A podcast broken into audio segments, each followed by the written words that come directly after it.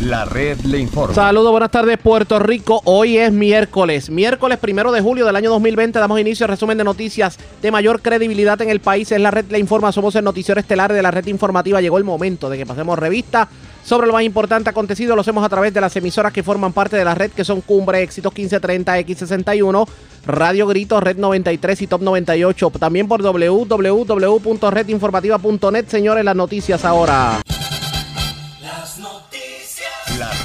Y estas son las informaciones más importantes de la red La Informa para hoy, miércoles primero de julio, referido de altos funcionarios a las autoridades alegadamente por mentir en medio de investigación sobre el lío de los almacenes en Ponce y la ayuda en los temblores. Hablamos del tema en breve. Ya estamos en racionamiento. La pregunta es, ¿qué vamos a hacer para fortalecer los abastos? Pues sobre el particular, la titular de Acueductos explica y no descarta iniciar racionamiento en otros sectores del país. La alcaldesa de Morovis sobre el mismo tema asegura que su municipio vive un racionamiento eterno y le hace llamado a la titular de Acueductos a que se ponga por fin el cascabel al gato a la situación del municipio del centro. Y para colmo, escuche esto, hoy entró en vigor el nuevo aumento a la tarifa del agua. El que no quiera cumplir con los reglamentos para entrar al país, que se vaya a otro país. Así lo dijo la gobernadora al defender medida que obliga a pasajeros a presentar una prueba de coronavirus para poder entrar por el aeropuerto. Un muerto y dos heridos en tiroteo anoche en residencial La Montaña de Jayuya. En condición estable, hombre al que le entraron a figazos mientras dormía en su residencia de Unibón en Morovis. Cargos criminales a hombre que le entró a machetazos a su hermana en el Guarico en Vega Baja. Y hombre se mete a Virgilio Dávila en Bayamón. Se lleva tremenda prendida y le robaron hasta sus pertenencias. Esta es la red informativa de Puerto Rico. Bueno, señores, damos inicio a la edición de hoy miércoles del Noticiero Estelar de la red informativa. De inmediato a las noticias sorprendió a muchos el hecho de que la comisión de la Cámara de Representantes que investiga lo ocurrido con los temblores en- allá en el suroeste de Puerto Rico, la forma en que el gobierno atendió la emergencia y aquella controversia de los almacenes con suministro, informara que está refiriendo ante las autoridades locales y federales a nada más y nada menos que a la secretaria del Departamento de Justicia, Denise Longo Quiñones, al secretario de Estado Elmer Román y al jefe del negociado de investigaciones especiales del Departamento de Justicia. Por alegadamente los tres haber cometido perjurio en medio de las vistas públicas. Aparentemente, según lo que concluye la investigación liderada por el representante Gabriel Rodríguez Aguilo, estos funcionarios mintieron a la hora de hablar de los almacenes de Ponce que no se había repartido eh, los suministros, que de hecho le costó el puesto al otrora jefe de manejo de emergencias Carlos Acevedo, y parecería que sí tenían conocimiento y ellos eran los que controlaban los almacenes, además de lo que fue la investigación que supuestamente se hizo de 48 horas que nunca se dio a conocer, aquella investigación que de hecho había facultado la gobernadora, ustedes recordarán en ese entonces. Teníamos una entrevista pautada con el representante Gabriel Rodríguez Aguiló, pero por problemas de logística no se dio la llamada telefónica, así que lo que vamos a hacer es lo siguiente, vamos a recordar el momento en que Gabriel Rodríguez Aguiló fue bien criticado por esta investigación y de hecho defendió la investigación, aseguró que esto no era para, digamos, afectar la imagen de la gobernadora o que pudiera ser un asunto primarista por el hecho de que Gabriel Rodríguez Aguiló favorece a Pedro Pierluisi en la primaria. Esto dijo sobre la investigación previo a estos referidos. Ahora son dos investigaciones, no una. Y segundo, eh, ¿cómo usted entonces va a contestar los señalamientos que se han estado haciendo y que la gobernadora ha intimado de que esto es un paredón de fusilamiento contra su imagen? Bueno, ciertamente ustedes han sido testigos que nosotros estamos abu- abundando y buscando información sobre la ejecución de los planes, cómo los planes están siendo ejecutados, que hemos encontrado varias áreas que tenemos que mejorar de los planes. Eh, así que yo, esto no es un asunto personal en contra de la gobernadora, esto no es un asunto personal en contra de ningún funcionario. Eh, nosotros ciertamente lo que estamos haciendo es que eh, levantamos la información, la información llega a nosotros y tenemos que atenderla responsablemente. Así que sobre eso no voy a hacer ningún tipo de comentario. Esto no se trata de la gobernadora, esto no se trata sobre la imagen de la gobernadora, esto se trata sobre una investigación legislativa.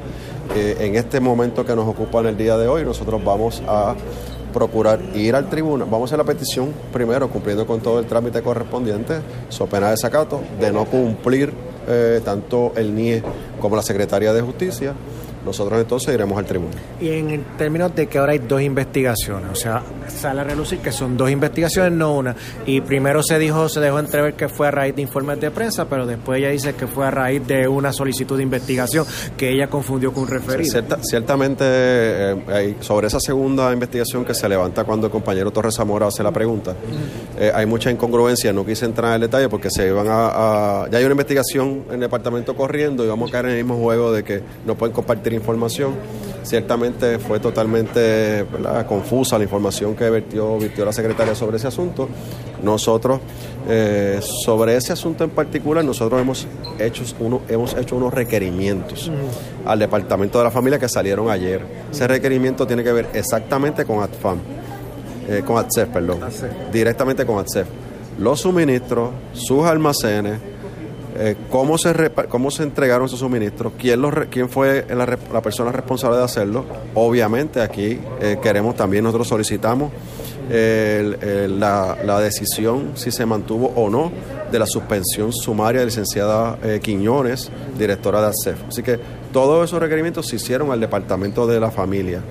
El nuevo secretario tendrá que decidir si la va a compartir o no y vamos a esperar que eso ocurra. Pero eh, ahora se les complica el panorama porque No. si ellos están investigando, el Departamento de Justicia está investigando, pues eso será parte del sumario fiscal o no. No, Digo, no, no, no, no, no no. le van a entrar en la misma teoría. con- No porque el Departamento de Justicia puede llevar su investigación referente a ese asunto de los suministros de ASEF, nosotros vamos a llevar la nuestra. Eh, y aquí no ha habido un informe preliminar como hubo en el caso del almacén de Ponce. Ellos están llevando su investigación por... Debe haber un informe preliminar porque usted sabe que la secretaria Pero, pero ya, pero- había- pero ya, es de- ya es dentro del departamento. Nosotros estamos pidiendo la información al departamento de eh, la familia sobre el caso particular de la suspensión sumaria de la licenciada Quiñones. Sobre eso, lo solicitamos ayer, no vamos a, a brincar el charco antes de llegar a él, así Digo, que hay que ver la contestación de ellos. Obviamente, esto sí, lo, la contestación de la secretaria hoy lo que nos da luz a nosotros es que hay una investigación y que hay posibilidad de, de que se cometieron unos delitos. En este caso, son delitos que irían contra los requerimientos federales, porque estos son alimentos que son provistos totalmente por el gobierno O sea, federal. déjame refrasearlo. ¿No le preocupa que entonces el Departamento de la Familia, a raíz de que hay una investigación abierta sobre esa situación, levante los mismos argumentos que planteó el. Departamento de Justicia para no entregarle la Pues, información? aquí nos veremos nuevamente citándolos so pena de desacato, pidiendo los requer- haciendo los requerimientos correspondientes y de no cumplir iremos al tribunal, porque aquí ninguna agencia, incluyendo el Departamento de Justicia, puede limitar a la rama legislativa a llevar a cabo una investigación con información que es totalmente administrativa y no criminal como está como se quiso hacer ver en Y la se vista. levantó el asunto del artículo 13 y se ha levantado varias veces. Ustedes van a revisar ese articulado porque básicamente la secretaria, la secretaria lo ha utilizado como un arma para no dar información. Nuestra intención realmente no es intervenir con ninguna investigación criminal o investigación que esté No, pero llevando me el refiero al artículo Justicia. 13, o sea que porque bastante No. claro fue la representante de Ramos diciendo que eso fueron ustedes como legisladores los que lo aprobaron. Pues le estoy preguntando Pero si no lo van tengo- a revisitar para para clarificar el lenguaje que la secretaria tengo- o cualquier no te- secretario no, te- puede No tengo duda que eso es una gran posibilidad, que nosotros miremos desde la Asamblea Legislativa eh, el artículo 13 de que crea eh, el Departamento de Justicia o las directrices que se le da con esa ley eh, al Departamento de Justicia, no lo descartamos. O sea, que, que sería que en caso de investigaciones legislativas no aplique eso. Bueno, es que tenemos que mirarlo en todo el contexto, ¿no? Tampoco nosotros queremos eh, inter- intervenir en, en- en investigaciones que se estén llevando en el, en el, en el Departamento de Justicia, porque abrir esa puerta pues, puede ser que intencionalmente se quiera tratar de dañar una investigación o levantar una información para beneficiar, por ejemplo, a, la- a los abogados de defensa de una persona que está siendo imputada. Hay que, estar- hay que ser bien cuidadoso con eso. La pregunta que me hace el compañero es que si se va a enmendar o no.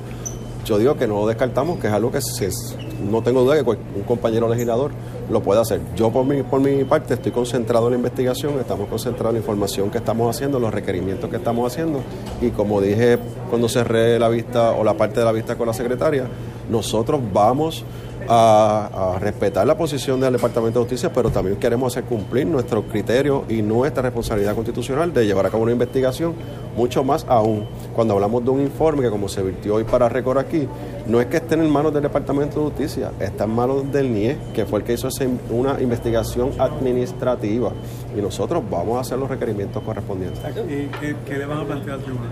Bueno, le vamos a plantear que es una investigación administrativa, que es parte de la investigación legislativa que se está llevando a cabo, que es importante para el desarrollo de esta, investi- este- esta investigación legislativa y que de no así hacerlo se estaría eh, limitando, coartando el derecho constitucional que tenemos nosotros, el mandato constitucional de llevar a cabo investigaciones legislativas. ¿Qué garantías le pueden ofrecer ustedes al tribunal Porque esta de que la- investigación de que la, investigación criminal que pueda surgir de aquí no se afecte o que se afecte la erradicación de cargo o que se vulneren derechos, etcétera? ¿Qué Es sería que el planteamiento de justicia? Bueno, es que nosotros, nosotros lo que estamos llevando a cabo es una investigación, estamos llevando a cabo la investigación. Probablemente cuando vemos el informe nosotros tenemos más información de la que se virtió en el informe, así que es algo que nosotros tenemos discreción de hacerlo y no pueden limitarnos así a hacerlo. Eso es lo que estamos planteando nosotros. La investigación Y esas declaraciones que ustedes escucharon se dieron cuando aquella controversia de si el Estado iba a investigar o no iba a investigar y decidimos presentarle el audio, porque de ahí es que vienen los referidos que se hicieron en el día de ayer a las diferentes agencias. Asegura el representante como parte de la investigación que esa investigación a la que hace referencia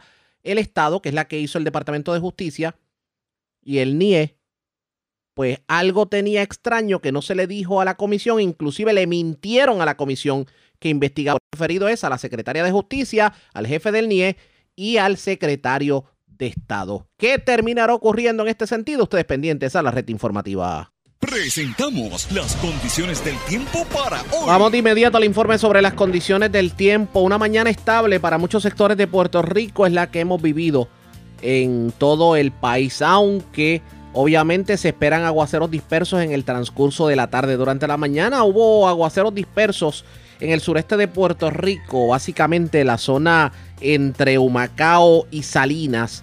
Pero el resto del día estuvo bastante caluroso, definitivamente. Un cielo despejado para muchos sectores de Puerto Rico. En la noche debemos esperar eh, un patrón similar.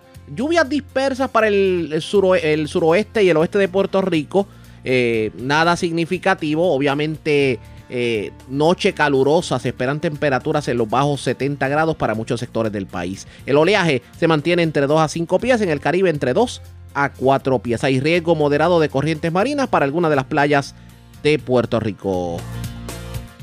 La red le informa. Señores, regresamos a la red Le Informa. Somos el noticiero estelar de la red informativa de Puerto Rico, edición de hoy, miércoles. Gracias por compartir con nosotros. Bueno, ya comienza en el aeropuerto a partir de hoy, pues lo que tiene que ver con las medidas restrictivas que anunció la gobernadora en la mañana tarde de ayer.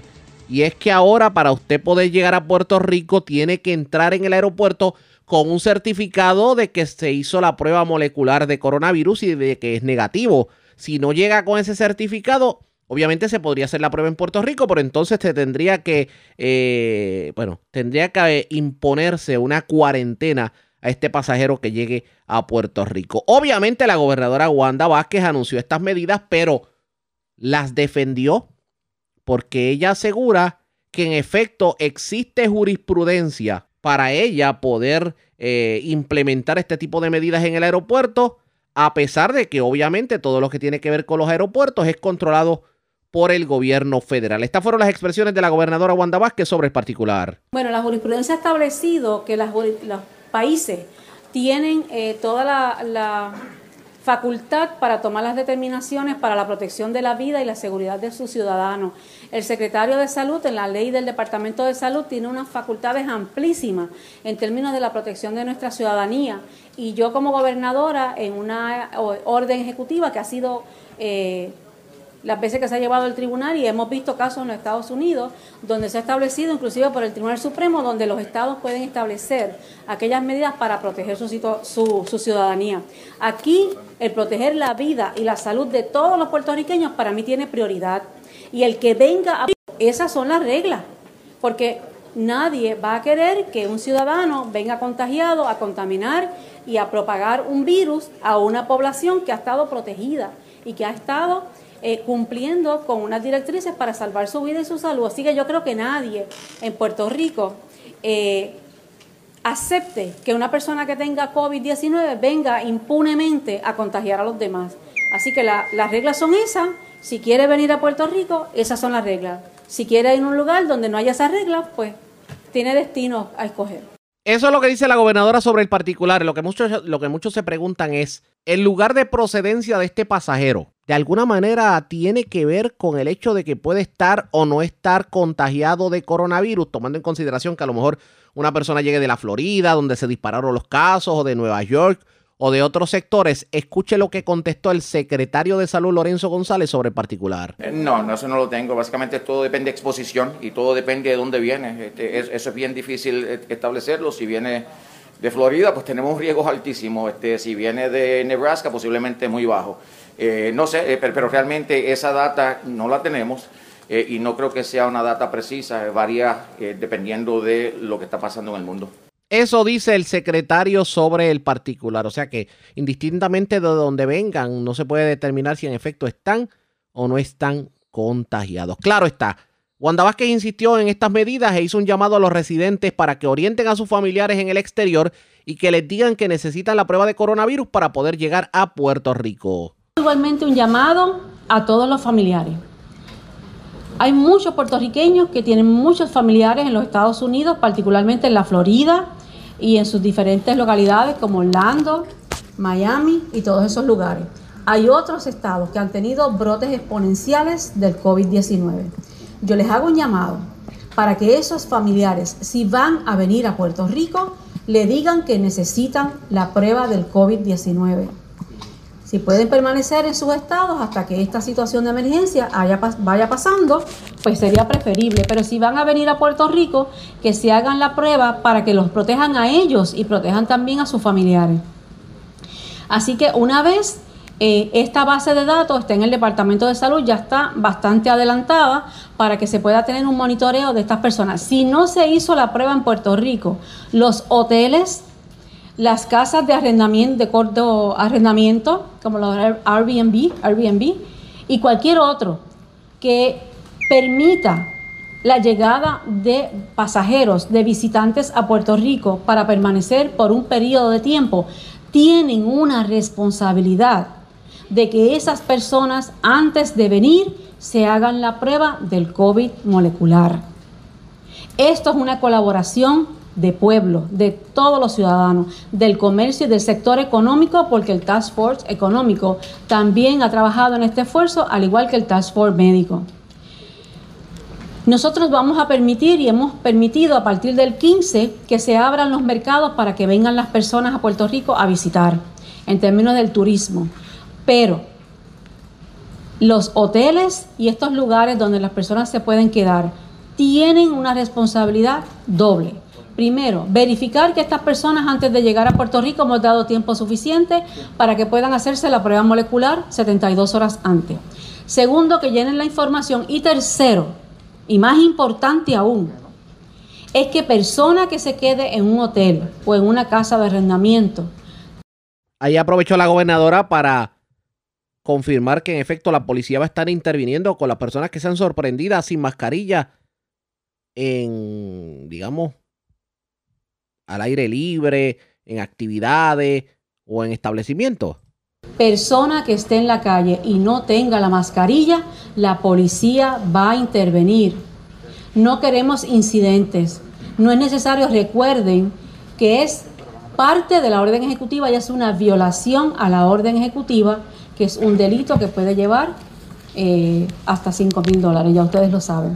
Así que por favor, el cumplimiento estricto no nos cuesta nada y nos va a devolver la vida en caso de nosotros tener una situación como esta. Expresiones de Wanda Vázquez. Vamos a ver cómo se da la situación en los aeropuertos y si en efecto puede fluir todo con normalidad, a pesar de que ahora todo pasajero tiene que llegar a Puerto Rico y definitivamente tiene que presentar una prueba de coronavirus. ¿Cómo se va a dar todo? ¿Funcionará?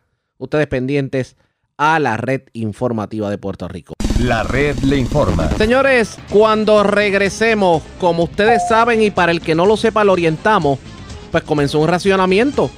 Y esto disparó la venta de cisternas, de agua embotellada, etcétera, etcétera. El DACO está en la calle. Hablamos con la secretaria del DACO luego de la pausa. Regresamos en breve.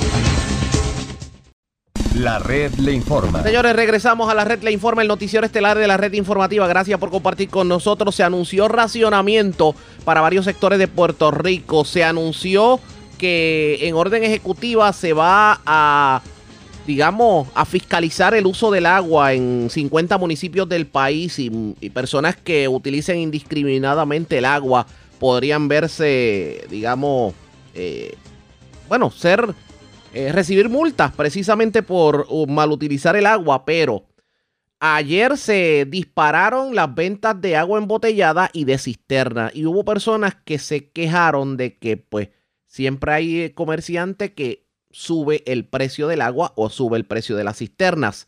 Ayer le habíamos prometido a la secretaria del Departamento de Asuntos al Consumidor, Carmen Salgado, para hablar de ese tema y yo la tengo hoy en línea telefónica porque si bien es cierto que hay desde que comenzaron los temblores, desde ese entonces, una orden congelando el precio del agua embotellada, o sea, los márgenes de ganancia, no es menos cierto que también ahora, pues, de alguna manera agrava la situación con la sequía. ¿Y cuál es la situación de las cisternas? ella nos explica en vivo. Saludos, buenas tardes, bienvenida a la red informativa. Saludos, buenas tardes, José Raúl. Eh, ciertamente, como dice, nosotros tenemos eh, vigente ahora mismo las dos órdenes de congelación de artículos de primera necesidad relacionadas con el COVID-19 eh, y eso incluye el agua embotellada y los envases para almacenar agua. Eso no son las cisternas, pero son los todos los otros envases que los consumidores utilizan para almacenar agua.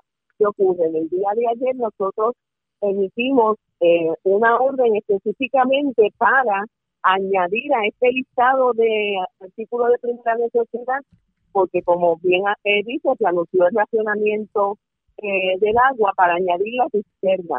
Esto incluye la cisterna y todos los equipos y materiales necesarios para poder instalar eh, eh, la cisterna. Así que desde ayer a las diez y media que emitimos esta orden se congeló el precio, que los consumidores sepan que si han eh, experimentado aumentos eh, cuando van a hacer esas compras, eh, que nos notifiquen, que nos dejen saber a través de confidencia en nuestra página eh, del departamento www.datos.pr.gov a través de servicios en línea y también a través de nuestras redes Facebook y Twitter que nos envíen la información porque estamos visitando ya eh, relacionado con el agua embotellada, confidencia, eh, desde esta semana eh, que recibimos de aumento en precios y el agua está congelado prácticamente eh, desde enero el precio el precio del agua, así que cualquier aumento que vean en este artículo importante que nos lo dejen saber, que nos envíen la información, porque nuestros inspectores están en la calle, han estado en la calle durante toda esta pandemia y vamos a continuar en defensa del consumidor. En este caso, desde que se iniciaron, desde que se emitieron estas, con, estas órdenes de congelación de precio y márgenes de ganancia en cuanto al agua se refiere, ¿cuántas personas o cuántos comercios ya han sido intervenidos, si tiene más o menos un número aproximado eh, en todo este tiempo? Pues mira, nosotros nosotros nosotros ya hemos visitado eh, cuatro mil cerca de 4.200 comercios y de y de estas visitas eh, hemos encontrado 226 comercios en incumplimiento a los cuales se han emitido multas. Eh, te recuerdo eh, que las multas con, eh, bajo una orden de congelación son de 10 mil dólares, así que una multa eh, significativa. Nosotros eh, al igual que soltamos al consumidor que esté bien alerta, ¿verdad? Y que nos apoye enviándonos a través de confidencias en nuestra página, en nuestras redes sociales, la información que nos lleva a esos comercios que ellos están experimentando, ¿verdad? O ven una posible violación para que nuestros inspectores se aseguren del cumplimiento y le exhorto también a los comercios, ¿verdad? Que cumplan con nuestras órdenes. Es importante que en estos momentos de pandemia no se abuse del consumidor y la labor de nosotros es, ¿verdad? Y la misión es que si nos encontramos en incumplimiento, se les emite la multa y la multa es significativa. O sea, estamos hablando de 10 mil dólares. En este caso, eh, la mayoría de las violaciones que encontraron ustedes en cuanto a artículos de primera necesidad en estos comercios eran cuáles en específico? Pues mira, la, la puedo decir que, que, que si se evalúa a, a, de forma estadística, eh, casi todos los artículos eh, o los renglones de artículos, por ejemplo, eh, alimentos, eh, eh, arroz, eh, pero la realidad es que la, se inclina la balanza más a los a los equipos o materiales que la ciudadanía ha tenido que comprar el consumidor en estos momentos como las mascarillas, el hand sanitizer, el IPOR, ¿verdad? Que son los de más demanda en estos momentos, ¿verdad? De la pandemia del COVID-19. En este caso, en cuanto a la cisterna se refiere, se incluyen las cisternas esta vez en la orden. Se incluye la cisterna, pero ya estaban congelados los, los equipos que se utilizan para para guardar agua, para, para la presencia de agua. Tú sabes que no necesariamente todas las casas están en cisternas, muchas de ellas compran drones, ¿verdad? Eh, adecuados, ¿verdad? Para almacenar agua. Eso estaba ya incluido en las órdenes.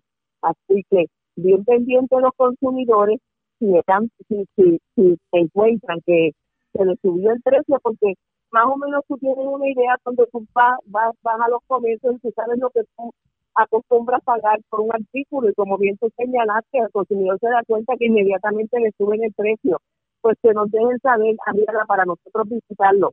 Eh, es importante que la información nos envíen el nombre del comercio y el pueblo, porque eso nos facilita, ¿verdad? Que la ruta que se, que se le está haciendo a los inspectores diariamente se le pueda decir a dónde se tiene que ir. Y que esté, ¿verdad? Eh, eh, la seguridad de que como lo hemos estado haciendo, ¿verdad? Vamos a continuar asegurándonos que esas violaciones, ¿verdad? No, no pasen eh, sin, sin eh, asegurarnos que el comerciante cumpla con la orden y que si no lo hace se le impone una multa. Vamos, aprovecho que la tengo en línea telefónica. Ya hablamos obviamente del agua y de lo que se nos espera en las próximas semanas, también lo que tiene que ver con la cisterna. Pero claro está, todavía hay que hablar de los artículos de primera necesidad en cuanto al COVID se refiere y pues por ahí se acerca el back to school. Comienzo con los artículos de primera necesidad. Obviamente, en el caso de mascarillas, en el caso de hand sanitizer, en este tipo de casos, ha habido también intervenciones y multas por parte del DACO. Sí, nosotros hemos, como te dije, ya nosotros hemos dado 226 multas de artículos de primera necesidad. Ah, bueno, las multas, la multa, perdona que le interrumpa. Las multas son en general, no eran en el agua en específico, eran en general como tal. En general, ahí, ahí tenemos mascarillas, ahí tenemos eh, multas por aumento en precios de hand ahí tenemos multas también a distribuidores, no necesariamente eh, comercios detallistas que le aumentaron el precio por encima del 30%, que es lo que permite la orden del margen bruto de ganancia al comercio, así que cuando nuestro inspector lo visita, corrobora que ese aumento que se le está pasando al consumidor injustificado porque el, el distribuidor local aumentó injustificadamente el precio que se lo estaba vendiendo a los detallistas. Ahí también tenemos el combustible, la gasolina, tenemos el gas, o sea, son todos los artículos prácticamente o los renglones de artículos que tenemos congelados en las órdenes que están ahora mismo vigentes. Que en este caso se, se atendió inclusive, la, vamos a ponerlo de esta forma, la pandemia y el toque de queda no fue una, digamos, un impedimento para que el DACO pudiera realizar su labor fiscalizadora. Pues, pues no, también a nosotros, nosotros como empleados esenciales, ¿verdad? Declarados así, no solamente eh, este, en el COVID-19, sino durante todas las la experiencias que hemos tenido con, con las emergencias, cuando vienen los huracanes, nuestros empleados tan pronto atienden su situación, ¿verdad? Durante la emergencia estamos todos en la casa protegiéndolo, pero tan pronto pasa la emergencia, nosotros salimos a la calle, no solamente los inspectores, sino todos los empleados a los que se les da firma delegada como inspectores para darle apoyo, ¿verdad?, a esa área.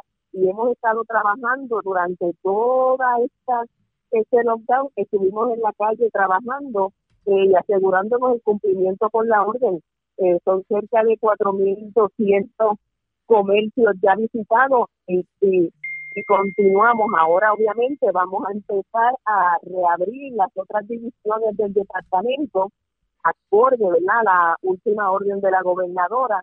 Así que posiblemente vamos a tener que reestructurar un poco la cantidad de empleados que tenemos en la calle trabajando las órdenes, pero nos vamos a asegurar, ¿verdad?, de que se proteja al consumidor y que tengamos los empleados que necesitamos para darle prioridad en momentos de emergencia a lo que a lo que es la misión del departamento, que es proteger al consumidor. Aprovecho, como le decía, que la tengo en línea telefónica. Hablemos del Back to School, porque por ahí viene el Back to School. Ya estamos en julio. Me imagino que el DACO ya está preparando su plan de acción en cuanto al Back to School, ¿cierto? Eh, eh, siempre lo hacemos. Estamos pendientes a que el secretario de Hacienda emita la carta circular eh, cuando es que vamos a tener los días que van a estar eh, sin IBU. Eh, nuestra recomendación este año, y lo hicimos bien temprano eh, para enero, es que por experiencias de años anteriores le recomendamos al secretario y estamos en espera todavía de, de, lo que él aplique en la carta circular, ¿verdad? Pero que incluyera las eh, computadoras, eh, la, las laptops. ¿Por qué razón? Porque ahora más que nunca esta es una herramienta prácticamente eh, esencial, o sea, para, lo, para los estudiantes con esto de la pandemia. Pero aún así entendíamos que con esa movida de los colegios, de los libros digitales, eh, una computadora eh, para los estudiantes es esencial. También le recomendamos al secretario que se incluyeran los tenis como zapatos escolares porque tradicionalmente los colegios o las escuelas antes solicitaban que el tenis fuera negro o fuera blanco, pero tú sabes que con el cambio de los tiempos ahora mismo los estudiantes pueden utilizar cualquier color de tenis. Así que eso estaba creando confusión en la carta circular y muchos comercios no sabían si estaban o no estaban incluidos. Así que le solicitamos que los incluya, vamos a ver qué pasa. Vamos a estar esperando entonces. Claro, también entra la temporada de huracanes, también artículos de primera necesidad relacionados a huracanes. Me imagino que el DACO va a estar pendiente. Estamos pendientes. La, la, yo, yo digo que las órdenes son, son documentos vivos, o sea, eh, nuestro departamento siempre está analizando todas estas situaciones que impactan eh, a los consumidores. Eh, establecimos lo de, lo de la orden eh, de la cisterna porque por el racionamiento, ese es el artículo ahora mismo que que más atención y más necesidad van a tener los consumidores, ¿verdad? Pero cuando viene ya eh, el huracán, pues a, artículos que no estén en las órdenes que están vigentes, tenemos que inmediatamente, ¿verdad? Enmendar la orden o, o emitir otra orden para incluirlos en protección a ellos. Vamos a estar pendientes. Secretaria, gracias por haber compartido con nosotros y como siempre, orientado a la ciudadanía sobre cómo deben protegerse a la hora de comprar en los diferentes establecimientos. Gracias, buenas tardes.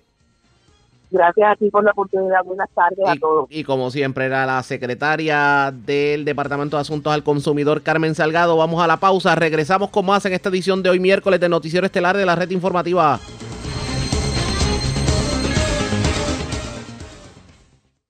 La red le informa. Señores, regresamos a la red Le Informa. Somos el noticiero estelar de la red informativa, edición de hoy miércoles. Gracias por compartir con nosotros. Vamos a noticias del ámbito policíaco. Comenzamos en el centro de la isla porque un tiroteo anoche en el residencial La Montaña de Jayuya cobró la vida de una persona. Dos resultaron heridas. Javier Andújar, oficial de prensa de la policía en Utuado con detalles. Saludos, buenas tardes. Buenas tardes, Arrega. Buenas tardes a todos los amigos de Radio Escucha. Un hombre muerto y otros dos heridos fue el resultado de una querella de detonaciones, como tú bien dijiste, anoche en Jayuya. La información que tenemos es que se recibió una, una llamada a través del sistema de emergencia 911 informando de detonaciones en el residencial La Montaña. El agente Rosario del distrito de Jayuya llegó al lugar informando que encontró al joven Luis T. Vélez Ortiz de 21 años con varios impactos de bala y a otros dos individuos con un impacto de bala cada uno.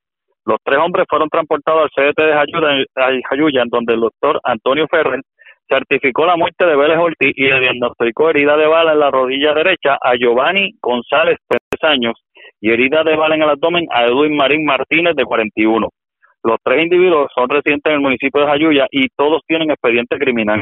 Luis T. Vélez, que es el occiso, tenía récord criminal por ley de alma en el 2017. Giovanni González tiene probatoria federal por sustancias controladas, mientras que Edwin Marín posee expediente criminal por ley 8 y probatoria también eh, federal por sustancias controladas. El caso lo investiga la agente Mil Maldonado bajo la supervisión del sargento José Soto Cuba, en unión al fiscal Carlos Caraballo de la Fiscalía de Utuado. Cabe mencionar que este es el primer asesinato del año en el municipio de Jayuya y es el segundo que se reporta en nuestra área policíaca de Utuado. El otro caso se había reportado a principios de año en el municipio de Utuado. Básicamente eso es lo que tenemos con relación a este lamentable incidente en Jayuya. Gracias por la información. Buenas tardes. Buenas tardes. Gracias, era Javier Andújar, oficial de prensa de la policía en Utuado de la zona central. Vamos a la zona norte de Puerto Rico porque, señores, se reportó un incidente de agresión en Morovis. Aparentemente una persona entró al cuarto de otra persona en su residencia y lo agredió con objeto punzante en varias partes del cuerpo. La persona se encuentra en condición estable. Además, pues, una persona perdió su vehículo cuando se paró a comprar en el Walmart Supercenter de Manatí y es el Malvarado, oficial de prensa de la policía en Arecibo, quien nos trae detalles. Saludos, buenas tardes. Sí, buenas tardes. señoras de la, de la madrugada de hoy ocurrió una agresión agravada en el barrio Univón, carretera 159 en Morovis. Según informó José Meléndez Rosario, de 35 años, quien se encontraba durmiendo en su residencia y que alguien entró a su cuarto y lo agredió con un objeto punzante en diferentes partes del cuerpo. Meléndez Rosario fue transportado por un familiar al hospital Morovis Community Health Center, siendo atendido por el doctor Salas, quien lo refirió al Hospital Manatí Medical Center y su condición es estable. El agente Pedro Ríos Matías del distrito de Ciales investigó preliminarmente y los agentes de la División de Homicidio del área de Arecibo continuarán con la investigación. También tenemos que ayer en horas de la noche, um, sí, ayer en horas de la noche se reportó el hurto de un vehículo en el estacionamiento del Walmart Supercenter ubicado en el centro comercial Plaza Monterreal en Manatí. Según informó Jorge Méndez, que le fue hurtado su vehículo Ford 150 Raptor color blanco del año 2017, la cual había dejado estacionada en el lugar antes mencionado. Eh, investigó preliminarmente la policía municipal Josué Colón Fontanes del municipio de Manatí y la División de Vehículos Hurtados del área de Arecibo continuará con la investigación. Queremos invitar a la ciudadanía a comunicarse de manera confidencial si conoce, ¿verdad? Y ayuda y para ayudar al esclarecimiento de este caso al 343-2020. Eso es toda la información que tenemos por el momento. Que tengan todos buenas tardes. Y buenas tardes para usted también.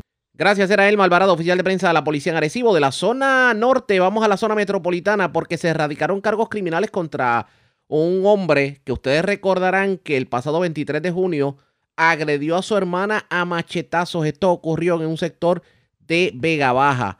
También, pues, aparentemente un hombre que entró al residencial Virgilio Dávila de Bayamón, desconocemos las razones, pues fue agredido por eh, residentes, por, bueno, por desconocidos. Aparentemente le, robaron las pertenencias y lo agredieron. Este fue encontrado bajo el puente de la carretera 5 en, la zona cercana a la Cambija en Bayamón. También se llevaron propiedad de una escuela en Vega Baja, propiedad que se encontraba en el patio de la misma.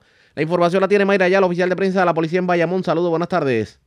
Sí, buenas tardes. Eh, se informa que en horas de la tarde de ayer en el Tribunal de Bayamón le fueron radicados eh, cargos eh, por agresión grave y violación a la ley de armas a Jonathanael Rivera Velázquez, de 34 años, quien el pasado 23 de junio fue denunciado por agredir a su hermana con un machete en medio de una discusión por una ropa. Según el informe preliminar, a Rivera Velázquez se le imputa agredir con un machete a su hermana Cinia Rivera en el área de las manos en la extensión Guarico de Vega Baja, en lo que resultó en una pérdida de tendones en la mano izquierda y una herida que requirió 23 puntos de sutura en la mano derecha, eh, siendo llevada a un hospital de área, por lo que fue referida al Centro Médico de Río Piedras para ser intervenida. Los cargos por agresión eh, grave y por la aportación y uso de un arma blanca contra Rivera Velázquez fueron ordenados por la fiscal Mónica Pérez siendo llevado ante el juez José Banucci del Tribunal de Bayamón, quien le señaló una fianza de cuatro mil dólares, la cual no prestó, y siendo ingresado en la cárcel regional de Bayamón. Y una apropiación ilegal se registró a las nueve y diez de la mañana de ayer en la escuela Rafael Hernández, localizada en la urbanización Jardines de Vega Baja. De acuerdo a la información preliminar, alega la querellante Sonia Martínez que alguien brincó la verja de la estructura, logrando acceso a los predios del plantel escolar, apropiándose ilegalmente de cuatro sillas, propiedad del Departamento de Educación. Estos muebles valorados en 1.500 dólares se encontraban en el patio central de la estructura para disponer de los mismos. La querella fue investigada por el agente Richard López, adscrito al distrito de Vega Baja. Y agentes del precinto de Bayamón Norte atendieron una querella de agresión a las 12 y 19 de la tarde de ayer en la carretera 5, intersección con la 29 debajo del elevado en Bayamón, donde un hombre alega fue asaltado y agredido. Según informes preliminares, luego de que se recibiera una llamada a través del sistema 911 sobre una persona tirada en el pavimento, los agentes entrevistaron a José Vega, de 43 años, quien presentaba heridas abiertas en el área de la cabeza y hematomas en el rostro y espalda y cortaduras en ambas piernas. El perjudicado alegó ser golpeado por varias personas que no puede identificar en un residencial cerca al lugar donde fue encontrado. Alegó además que estas personas se apropiaron de un celular, una cadena y una pulsera de oro, además de un reloj y unos audífonos de su propiedad. Vega, quien no mostró interés en radicar cargos eh, criminales, fue transportado al Centro Médico de Río Piedras por paramédicos eh, que llegaron al lugar. Gracias por la información. Buenas tardes. Buenas tardes. Gracias, era Mayra, ya el oficial de prensa de la policía en Bayamón. Nos quedamos en la zona metropolitana porque, señores, sigue cayendo la gente en el pescadito. Dos personas que fueron timadas aparentemente recibieron llamadas telefónicas de números de Estados Unidos en donde personas alegaban que tenían problemas con el seguro social y que no podían cambiar una, unas tarjetas prepagadas. La gente le compraba las, las tarjetas prepagadas, era un fraude. La información la tiene Israel Arroyo, oficial de prensa de la policía en el cuartel general. Saludos, buenas tardes. Saludos, muy buenas tardes, Radillente, y muy buenas tardes, Arriaga. Eh, dos incidentes de estafa se reportaron en horas de la tarde de ayer en San Juan.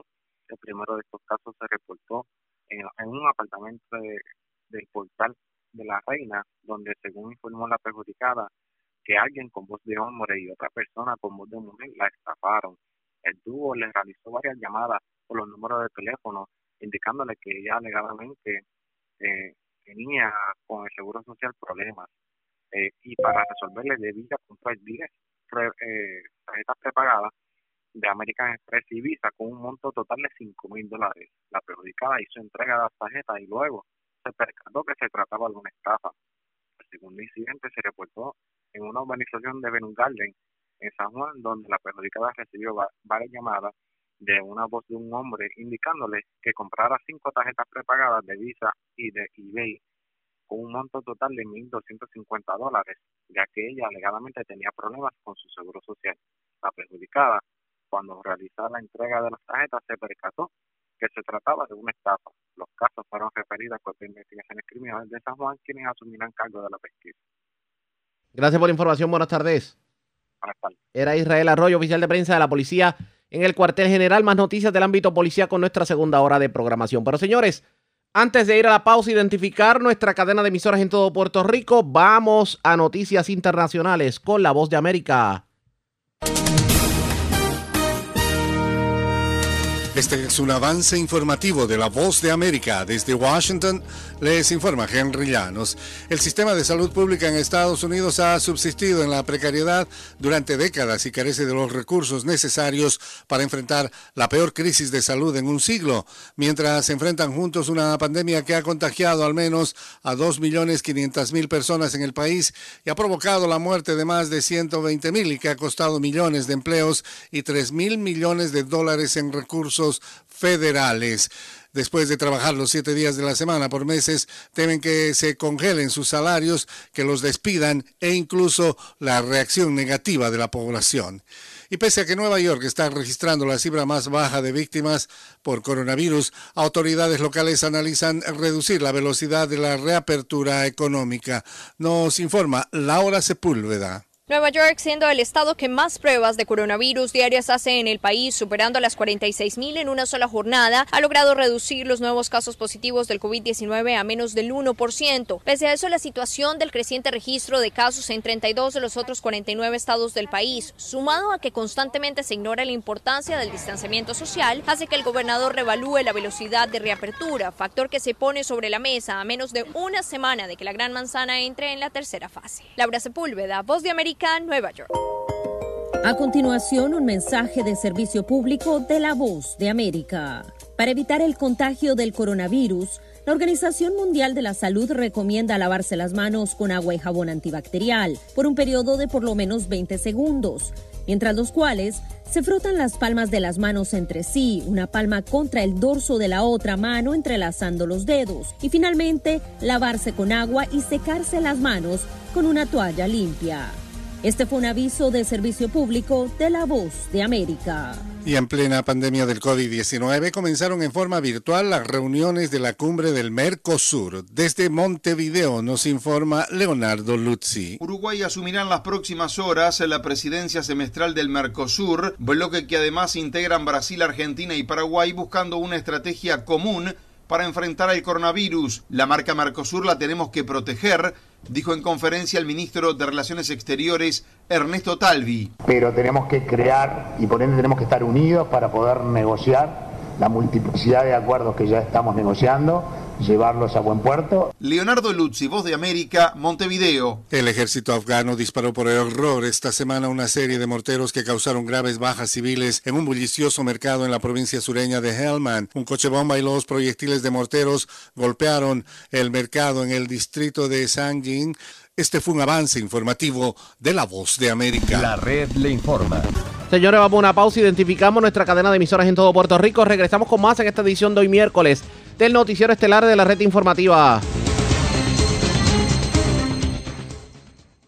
La red le informa. Iniciamos nuestra segunda hora de programación en el resumen de noticias de mayor credibilidad en el país. Es la red le informa. Somos el noticiero estelar de la red informativa de Puerto Rico. Vamos a continuar pasando revistas sobre lo más importante acontecido, como siempre, a través de las emisoras que forman parte de la red que son Cumbre Éxitos 1530, X61, Radio Grito, Red 93 y Top 98, www.redinformativa.net. Señores, las noticias ahora. Las noticias. La red le Y estas son las informaciones más importantes de la red le informa para hoy, miércoles primero de julio, referido de altos funcionarios a las autoridades alegadamente por mentir en medio de investigación sobre el lío de los almacenes en Ponce y la ayuda en los temblores. Hablamos del tema en breve. Ya estamos en racionamiento. La pregunta es, ¿qué vamos a hacer para fortalecer los abastos? Pues sobre el particular, la titular de Acueductos explica y no descarta iniciar racionamiento en otros sectores del país. La alcaldesa de Morovis sobre el mismo tema asegura que su municipio vive un racionamiento eterno y le hace llamado a la titular de Acueductos a que se ponga por fin el cascabel al gato a la situación del municipio del centro. Y para colmo, escuche esto, hoy entró en vigor el nuevo aumento a la tarifa del agua. El que no quiera cumplir con los reglamentos para entrar al país, que se vaya a otro país. Así lo dijo la gobernadora al defender medida que obliga a pasajeros a presentar una prueba de coronavirus para poder entrar por el aeropuerto.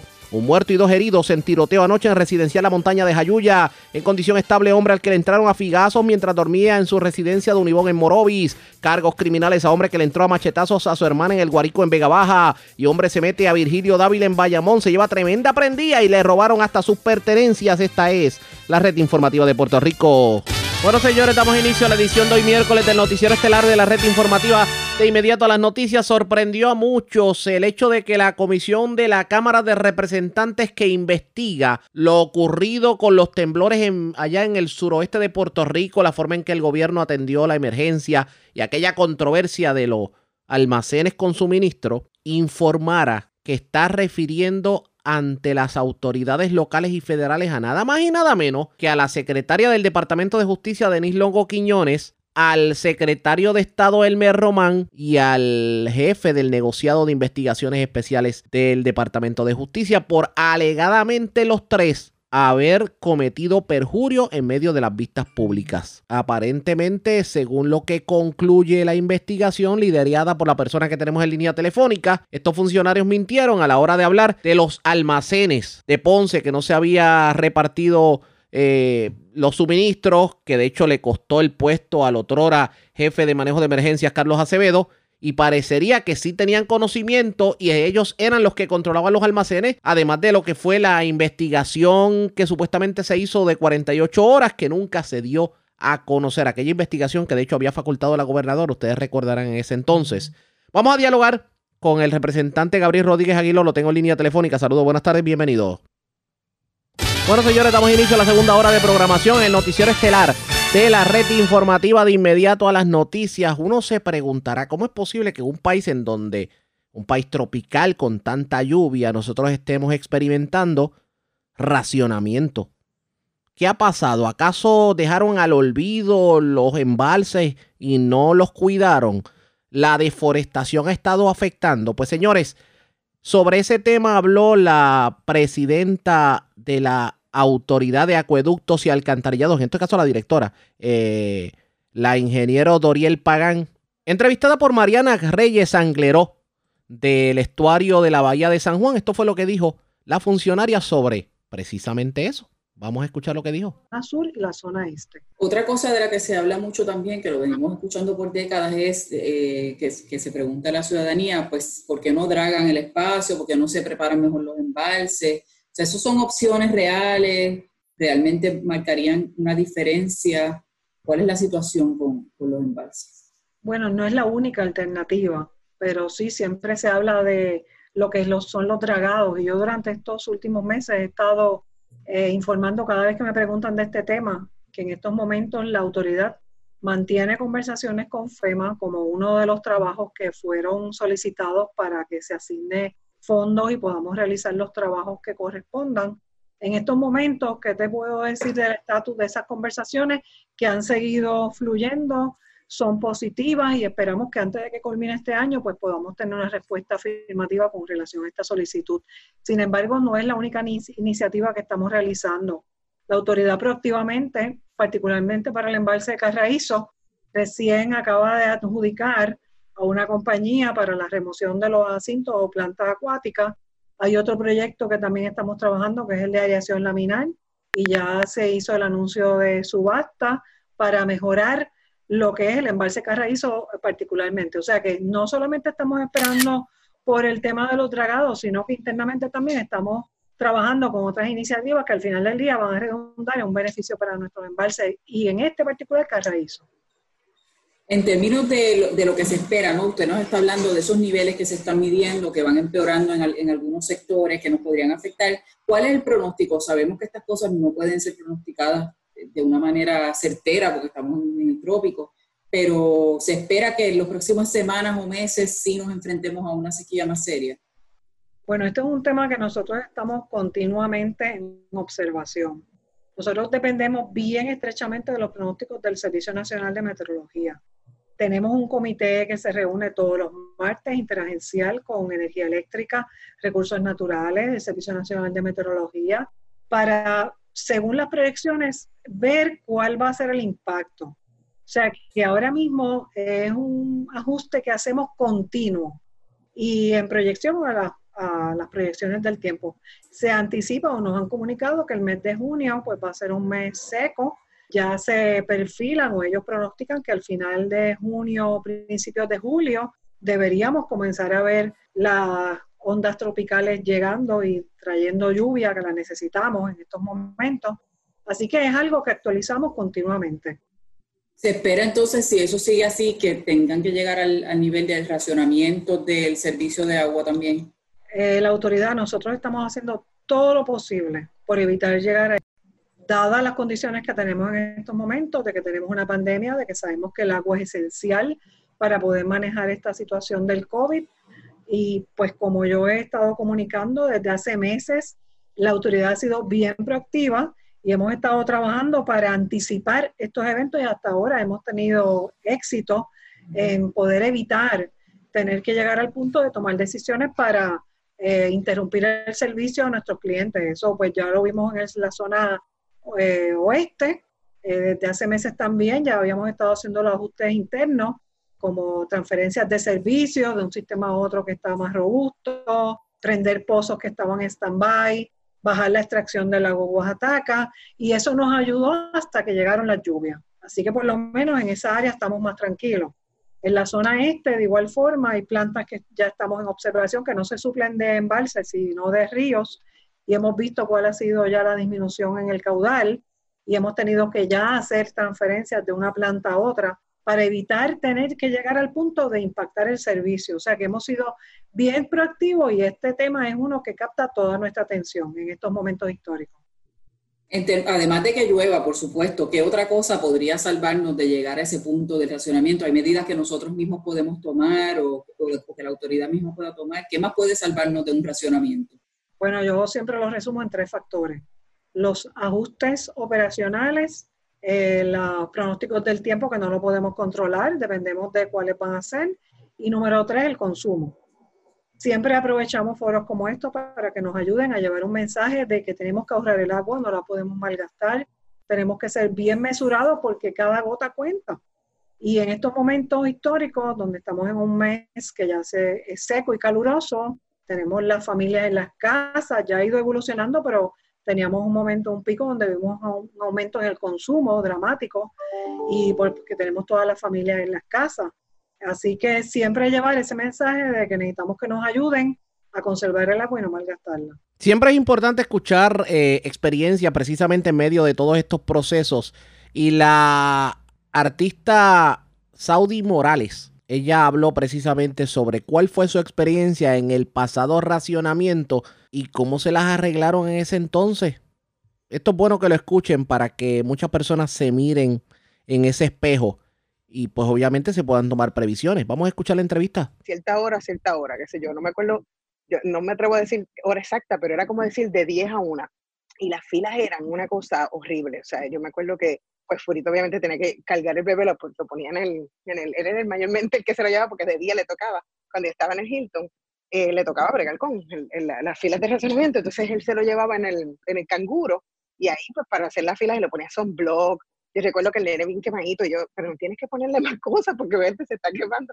Entonces le ponía sombrero, le ponía sábanas, entonces ahí tenía que hacer la fila, era, la gente se ponía bien agresiva porque pues no era fácil, a veces estaban horas esperando, había gente que se colaba, todo ese, yo, yo lo recuerdo como, como lo que digo, como una pesadilla porque fue bien fuerte. en ese tiempo trabajamos en el Hilton y me acuerdo que nosotros decíamos, bueno, vivamos en Carolina y decíamos, esto va a ser la hora cómo vamos a bregar con esto, y empezamos, yo me acuerdo que ya teníamos libre y empezamos a analizar todo eso, y cuando llegamos al trabajo, era como si nada, o sea, las sábanas, nosotros empezamos a racionar y a decir, mira, ¿qué van a hacer con las toallas? Y a preguntar, por, pues, porque y este evento lo van a cancelar o esto, ¿no? Y era todo normal.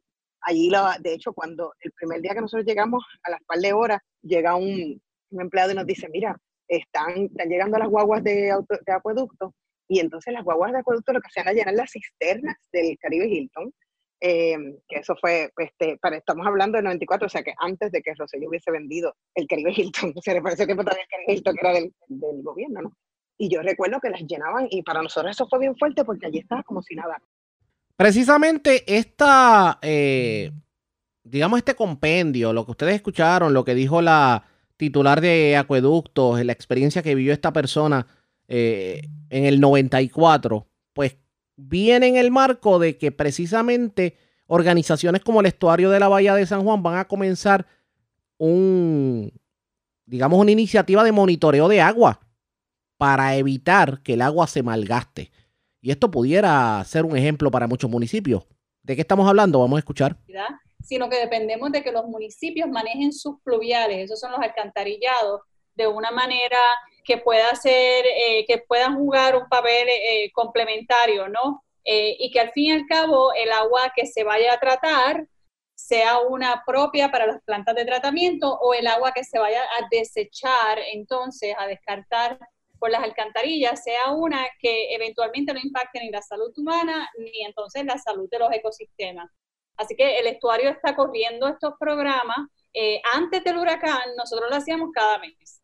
Entonces nosotros desarrollábamos un informe, pero luego del huracán nosotros nos dimos cuenta de que esta información era muy, era crucial para deportistas, para madres, para turismo, para un sinnúmero de personas que utilizan esta información. Así que nosotros lo empezamos a hacer semanal. Cuando miden esa calidad de agua, ¿cuáles son los cuerpos de agua a los que van? ¿Qué es lo, ¿Dónde lo miden? pues eh, nosotros en un principio hacíamos 25 puntos en el sistema del estuario, esos son eh, las lagunas, los canales, la bahía, y luego entonces al, darnos cuenta de la importancia de esto para uno tomar decisiones recreativas o de, desarrollo económico, las empezamos a hacer en las playas. En las playas el Departamento de Recursos Naturales las lleva a cabo. Eh, lo que nosotros queríamos era lograr que esa información la manejáramos de una manera consistente, que no hubiese, que no se detuviera por X o Y factor y poder entonces alertar a la comunidad. Así que todos los viernes nosotros ponemos estos resultados en Facebook y la gente ya ha entendido de que, mira, si está roja eh, la bandera, quiere decir que esto es warning, esto no, no podemos meter nuestros niños ahí. Si está eh, verde, quiere decir que el, el estuario eh, ha dado el go ahead, ¿no? El vamos, puedan meterse a la playa o puedan meterse en la, en la laguna. Así que nosotros trabajamos con eh, las playas del litoral desde Loíza, desde Piñones, hacia Talega, todo eso hasta, hasta Ocean Park, básicamente, y Condado. ¿Y qué es lo que buscan? O sea, ¿qué es lo que se mide cuando se hace ese monitoreo? Pues nosotros medimos varios parámetros, pero hay un parámetro en particular que tiene que ver entonces con la, con la presencia de alguna eh, evidencia de material sanitario. Se llama enterococo. Eh, si hay una alta cantidad de enterococo, eh, nosotros entonces podemos decir que estamos eh, encontrando alguna evidencia que puede ser alarmante a la salud pública. existen unos parámetros que presenta la, la, Agencia Federal de Protección Ambiental, donde te dice, mira, si tú tienes 70 colonias ¿verdad? Por cada mililitro, 100 mililitros que hayas muestreado, pues entonces esas aguas están no aptas para bañistas. Eh, así que nosotros lo que hacemos es que eh, tomamos en cuenta eso y si sobrepasa esa cantidad, eh, nosotros entonces alertamos a la población. Esto fue lo que dijo Brenda Torres, la titular del estuario de la Bahía de San Juan. Todo el mundo está poniendo su granito de arena para evitar, obviamente, lo que tiene que ver con que el agua se malgaste. De hecho, advertencia a todos los que nos están escuchando, si lo mangan por ahí lavando carros, eh, desperdiciando el agua, llenando piscinas, se puede, digamos, puede ser objeto de una multa hasta de 5 mil dólares. Así que mejor tómelo con calma y vamos a economizar el agua para evitar que la situación se complique. La pregunta es, ¿llegará la lluvia que estamos esperando? Lo hablamos con el Servicio Nacional de Meteorología, pero antes hagamos lo siguiente. Presentamos las condiciones del tiempo para hoy. Vamos de inmediato al informe sobre las condiciones del tiempo. Una mañana estable para muchos sectores de Puerto Rico es la que hemos vivido en todo el país, aunque obviamente se esperan aguaceros dispersos en el transcurso de la tarde. Durante la mañana hubo aguaceros dispersos en el sureste de Puerto Rico, básicamente la zona entre Humacao y Salinas pero el resto del día estuvo bastante caluroso definitivamente, un cielo despejado para muchos sectores de Puerto Rico. En la noche debemos esperar eh, un patrón similar, lluvias dispersas para el, suroeste y el oeste de Puerto Rico, eh, nada significativo, obviamente eh, noche calurosa, se esperan temperaturas en los bajos 70 grados para muchos sectores del país. El oleaje se mantiene entre 2 a 5 pies, en el Caribe entre 2 a cuatro pies. Hay riesgo moderado de corrientes marinas para algunas de las playas de Puerto Rico. La red le informa. Señores, regresamos a la red le informa. Somos el noticiero estelar de la red informativa. Gracias por compartir con nosotros. Llegará la esperada lluvia para de alguna manera aliviar el racionamiento. Y tomando en consideración que ahora no es solo Carraízo, el lago de Sidra está en peligro de racionamiento. Digo, esta ley de racionamiento. Vamos al Servicio Nacional de Metrología con la metrólogo Fernanda Ramos. Hablamos sobre el particular. Saludos, buenas tardes, bienvenida. Hola, saludos, buenas tardes a todos. Y gracias por compartir con nosotros. Bueno, tenemos que hablar obviamente de la lluvia, si viene, si no, si no viene, porque hoy el día ha estado bastante claro definitivamente. De hecho, no vemos en los pronósticos mucha lluvia, pero ¿qué hay de los próximos días? ¿Qué me puede decir?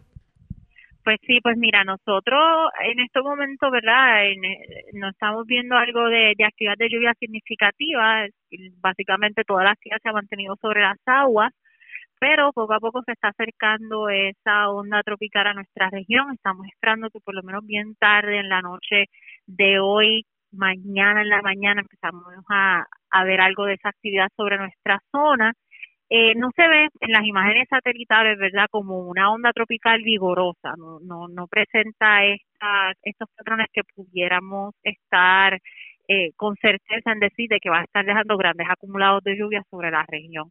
Pero ciertamente es algo de actividad de lluvia que por lo menos se va a poder estar viendo eh, comenzando en los municipios de, del este-sureste en horas de la mañana, en el día de mañana, ya entonces seguido en horas de la tarde para municipios del interior oeste de la isla. Así que eh, tenemos que ver ¿verdad? cómo se va materializando esta onda tropical sobre nuestra región, cómo estaría los efectos locales y el calor diurno influenciando sobre sobre esta verdad masa de, de aire bien húmedo que nos va a estar trayendo esta onda tropical y ver entonces esos acumulados. Así que verdad hay que estar haciendo buen uso del agua en estos días, especialmente estos lugares donde se encuentran los embalses que, que están ahora mismo en una situación un poco crítica. Comenzamos el mes de julio. El mes de julio, en general, tiende a ser un mes de lluvia.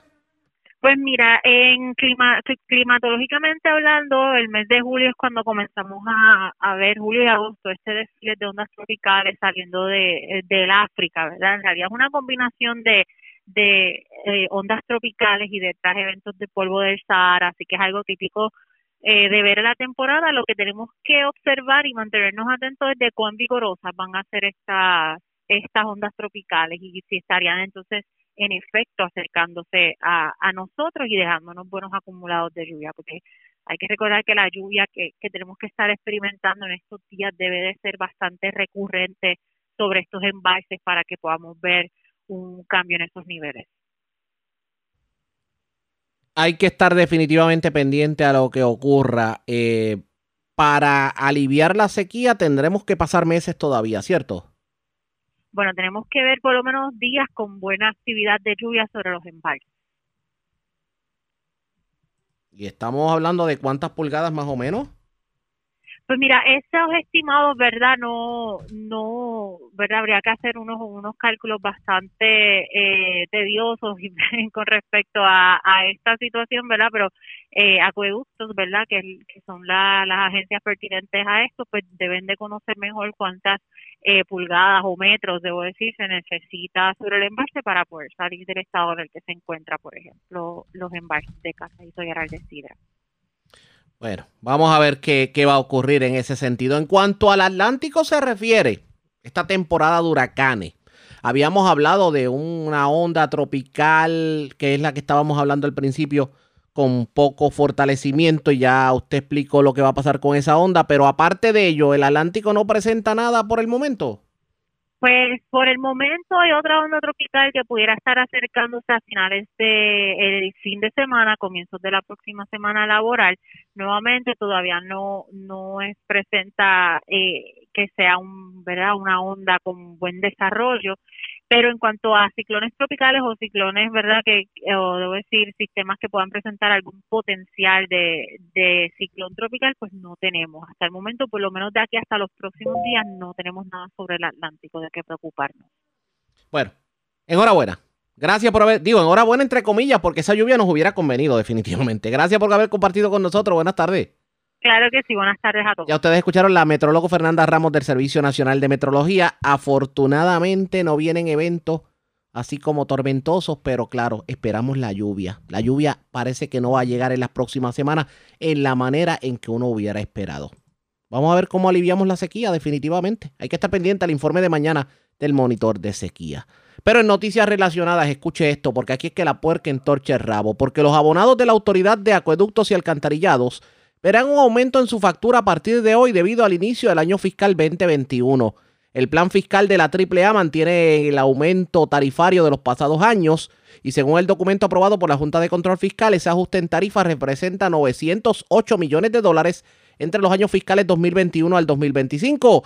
Asimismo, el ente creado por la ley promesa destaca en el plan fiscal que se debe continuar con la implementación programada de aumentos moderados de tarifas tanto en el año fiscal 2021 como el 2022 de conformidad con los planes fiscales y la práctica estándar de servicios públicos. ¿De cuánto es el aumento? 2.5% a la tarifa residencial, 2.8 a la comercial, 3.5 a la industrial y 4.5% al gobierno. La entrada en vigor del aumento tarifario obviamente coincide con el plan de racionamiento. Qué manera de comenzar un racionamiento con aumentos en la tarifa Respiremos profundo, señores, pendientes a la red informativa de Puerto Rico. La red le informa. Vamos a una pausa y cuando regresemos, hablando de racionamiento, la alcaldesa de Morovis, Carmen Maldonado, dice que su municipio está en racionamiento eterno. ¿A qué se refiere? Regresamos en breve con eso y más. La red le informa. Señores, regresamos a la red le informa, el noticiero estelar de la red informativa, edición de hoy miércoles. Gracias por compartir con nosotros. Ya ustedes escucharon a la titular de Acueductos, la ingeniero Doriel Pagan, tratando de explicar cómo es que eh, cómo es posible que en Puerto Rico, con tanta lluvia que cae a veces, pues no tengamos el agua suficiente y la situación que ha habido con, con los embalses que pues no han sido dragados por décadas, no se le ha dado el mantenimiento debido. Pero si mucho problema hay con los embalses, imagínense ustedes los municipios que se sirven de cuerpos de agua. Y uno de los que ha vivido un racionamiento eterno definitivamente ha sido Morovis, porque los dolores de cabeza en Morovis en cuanto al agua se refiere son históricos. Yo tengo a la alcaldesa de Morovis, Carmen Maldonado, quien le tiene un mensaje a la titular de la Autoridad de Acueductos, ingeniero Doriel Pagán, ahora que está hablando de racionamiento. Saludos, buenas tardes, alcaldesa, bienvenida a la red informativa. Saludos, saludos, Arriaga. Saludos a todos los radioescuchas. Gracias por compartir con nosotros. Morovis vive un racionamiento eterno, definitivamente. Definitivamente, Arriaga. Nosotros aquí en el pueblo de Morovis llevamos muchos años trabajando con, con esta problemática de la falta de servicio de agua, pero ha sido bien, bien marcado eh, este problema en estos últimos cuatro años. Eh, yo creo que el pueblo de Morovis jamás había vivido una, una situación como esta tan crítica eh, por parte de la autoridad de, de acueductos y alcantarillados y lo más triste es que tienen que pagar su factura como si nada estuviera ocurriendo, como si recibieran el servicio como cualquier otro eh, cliente de la autoridad de acueductos y alcantarillados, cuando realmente no es así. Cuando realmente pasan, a veces en una semana, solamente dos días pueden tener eh, servicio de, de, agua en sus hogares. Me imagino que entonces el llamado a Doriel Pagán es a mirar un poquito más, más allá de lo que son los embalses y ponerle el cascabel al gato con los municipios.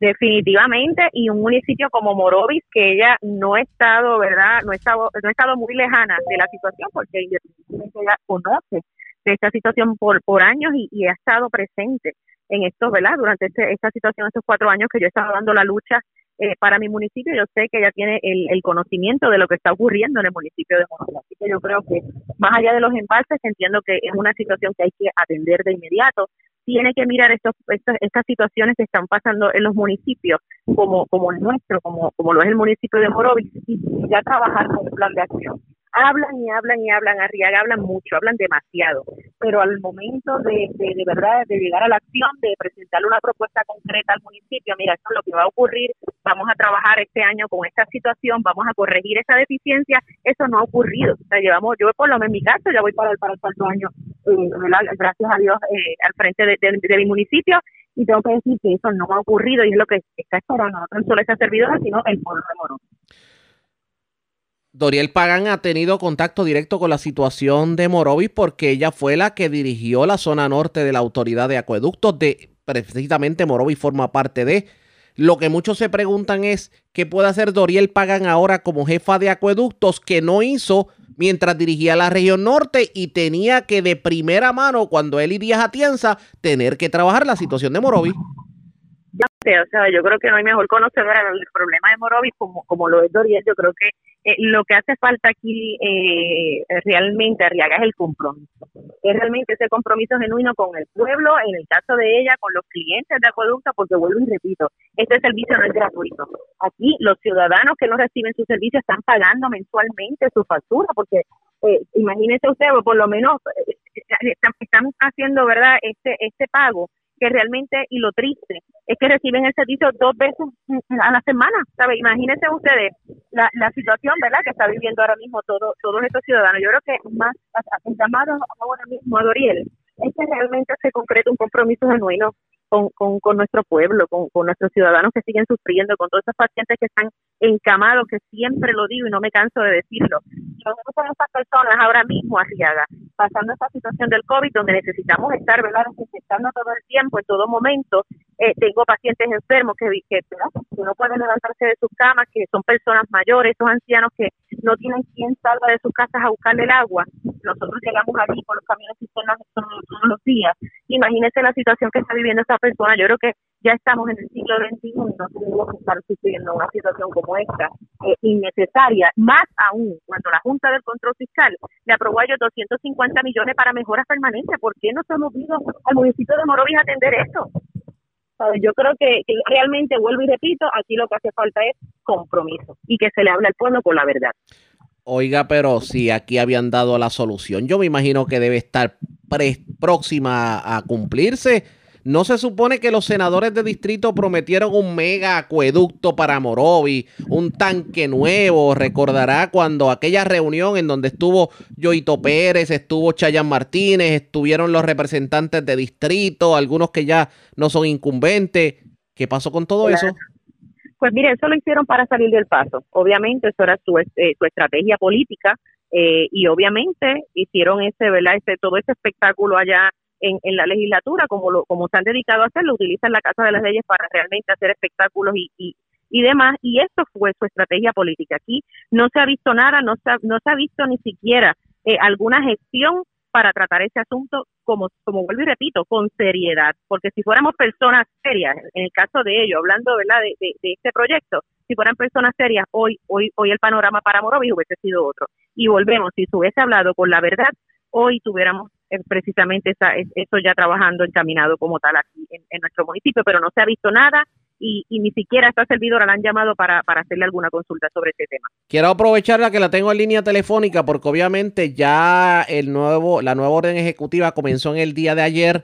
Bueno, comienza hoy como tal, hoy es día primero, comienza hoy. Y claro, eh, esto flexibiliza también la operación de muchos negocios y todo el mundo sabe, y para el que no lo sepa, lo orientamos, que las rutas de Morovis, de Chinchorreo, son de las más patrocinadas y visitadas en todo Puerto Rico. Y muchas personas están augurando el fin de semana el caos, sobre todo este fin de semana de 4 de julio.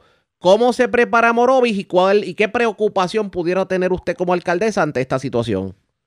Pues mira, aquí lo más importante es hacerle un llamado a la ciudadanía, que es lo que está haciendo la, la policía municipal, de la protección. Tenemos que protegernos. A veces nos tiramos a la calle y vemos a, ver a personas que llegan hasta acá, hasta nuestro, hasta nuestro municipio, ¿verdad? Y, y en las áreas cercanas a los negocios, los comercios, y hay que hacerle ese llamado a la protección. Deben protegerse. Además, la policía, ¿verdad? Tiene su plan de prevención eh, en cada uno de estos negocios, ¿verdad? Con rotas preventivas, volvemos eh, nosotros estamos tratando de que la policía estatal pueda trabajar en colaboración, ¿verdad? Ante la falta, porque tenemos un problema grande, eh, Arriaga. Nuestro comisionado de la policía hace la gestión, ¿verdad? Con la policía estatal, pero eh, apenas la policía estatal tiene eh, eh, oficiales ahora mismo trabajando. Así que ante la ausencia, ¿verdad? De ese recurso tan importante, pues tengo que decir que la policía municipal tiene su plan de prevención, tiene su plan de acción, va a estar, ¿verdad?, de lleno en, en cada uno de estos establecimientos, pero tienen, ¿verdad?, el, llamado es a que la, la, la, comunidad en general se proteja y realmente eh, se cuide eh, ante esta situación que estamos viviendo. ¿Qué le han dicho los residentes de las zonas que son bien patrocinadas en cuanto a comercio? ¿Ha habido alguna preocupación de ellos? Pues mira, realmente la, la, esto, ¿verdad? Una vez se, se ha flexibilizado la, orden ejecutiva de la gobernadora, pues ya todo ha comenzado a, regresar a la, normalidad. Así que son bien frecuentados estos tipos de establecimientos eh, y lo que realmente la, la, ¿verdad? La situación que tenemos ahora mismo es, es, es, esa, es la preocupación de que las personas lleguen sin, sin protección alguna. Esa realmente ha sido ¿verdad? las quejas que hemos tenido en algunas áreas donde eh, hemos pasado y hemos visto ¿verdad? Pues las personas en, en, en las áreas pues sí consumiendo sin protección. Y es muy importante que, mira, te agradecemos el que lleguen, el que consuman, que se continúe levantando la economía, pero volvemos, tenemos que cuidarnos y cuidándonos a nosotros, cuidamos a los demás y yo creo que en eso es que debemos verla nosotros continuar en un plan de educación y de prevención en cada uno de los establecimientos y es el plan que está realizando ahora mismo la Policía Municipal. De la misma manera que hay una exhortación a la precaución en estas actividades de chinchorreo, yo me imagino escuchar, a mí me parece escuchar personas que están en estos momentos en sintonía decir, bueno, y la y que hay de las actividades políticas, porque el pasado fin de semana los rallies fueron la orden del día por parte de los diferentes aspirantes a puestos electivos. Correcto, correcto. Y sí se están realizando, he visto, ¿verdad? En distintas partes de Puerto Rico actividades políticas, obviamente con la misma, ¿verdad? Con la misma, eh, con el mismo plan de, de, prevención. O sea, lo importante es mantener el cuidado, mantener esa distancia que se debe tener entre persona a persona y eh, en todo momento tener sus mascarillas puestas. Eso, ¿verdad? Es algo que, que hay que cuidar, hay que mantener. En el caso nuestro, eh, yo realmente he estado en las comunidades no, no haciendo política, sino llevando ayuda y asistencia a las familias que todavía hoy necesitan Arriaga, porque todavía hoy nosotros hemos estado con, familias que nos hemos encontrado en las comunidades que aunque no lo creas, le hace falta alimento, alimento en sus hogares. Y eso es lo que estamos haciendo. O sea, por lo menos en el caso mío de Morovis, tengo que decir que me he dedicado a ayudar y ayudar a los, a ciudadanos que, tienen distintas necesidades en, en, en su hogar. Y vamos a estar pendientes. Alcaldesa, gracias por haber compartido con nosotros. Buenas tardes.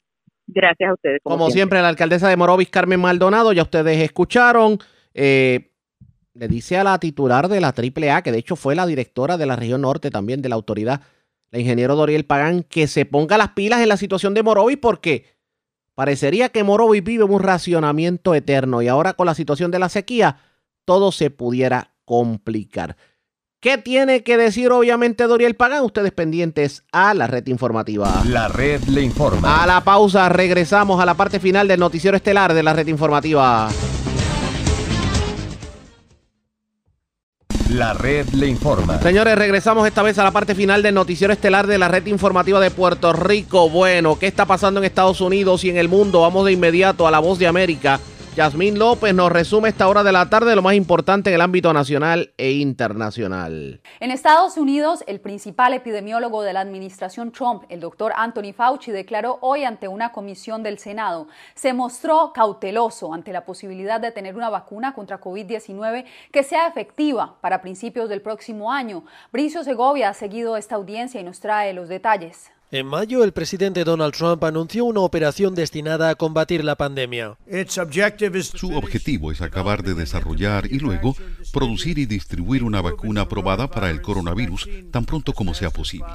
Desde entonces, los científicos de la administración han apuntado a principios del año que viene como la fecha para distribuir una vacuna. Sin embargo, el principal epidemiólogo se mostró cauto en el Senado sobre el grado de eficacia.